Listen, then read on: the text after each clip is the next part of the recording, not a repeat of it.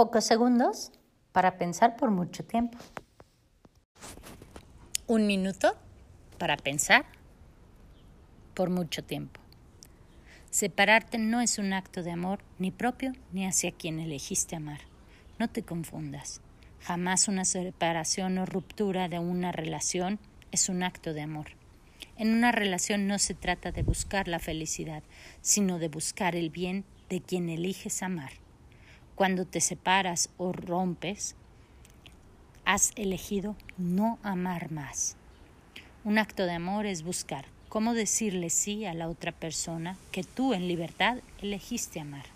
Un acto de amor es buscar cómo acompañar a que ese ser amado encuentre en sí cómo recibir ese amor que anhela. Un acto de amor es aceptar a la otra persona sin pretender que cambie. Un acto de amor es reconocer que esos gritos, ese enojo, esa falta de atención en ti es un grito desesperado de la persona y del corazón herido que no sabe cómo sanar.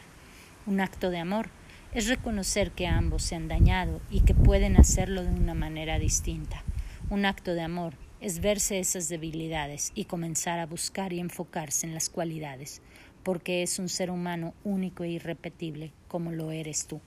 Un acto de amor es percibir el miedo que tiene tu amado por no sentirse suficiente ante las expectativas tuyas o propias.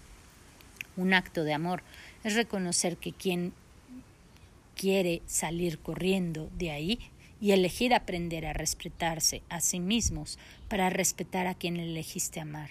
Un acto de amor es reconocer que no te equivocaste en elegirlo para amarlo, sino que es tarea tuya aprender a recibir como se te da y elegir darle lo que necesita. Un acto de amor es estar para quienes eliges amar, no sacudirse ni sacudirte su presencia porque no cumple tus expectativas. Un acto de amor es aprender a amar de una manera distinta, buscando el bien y la bondad en el corazón.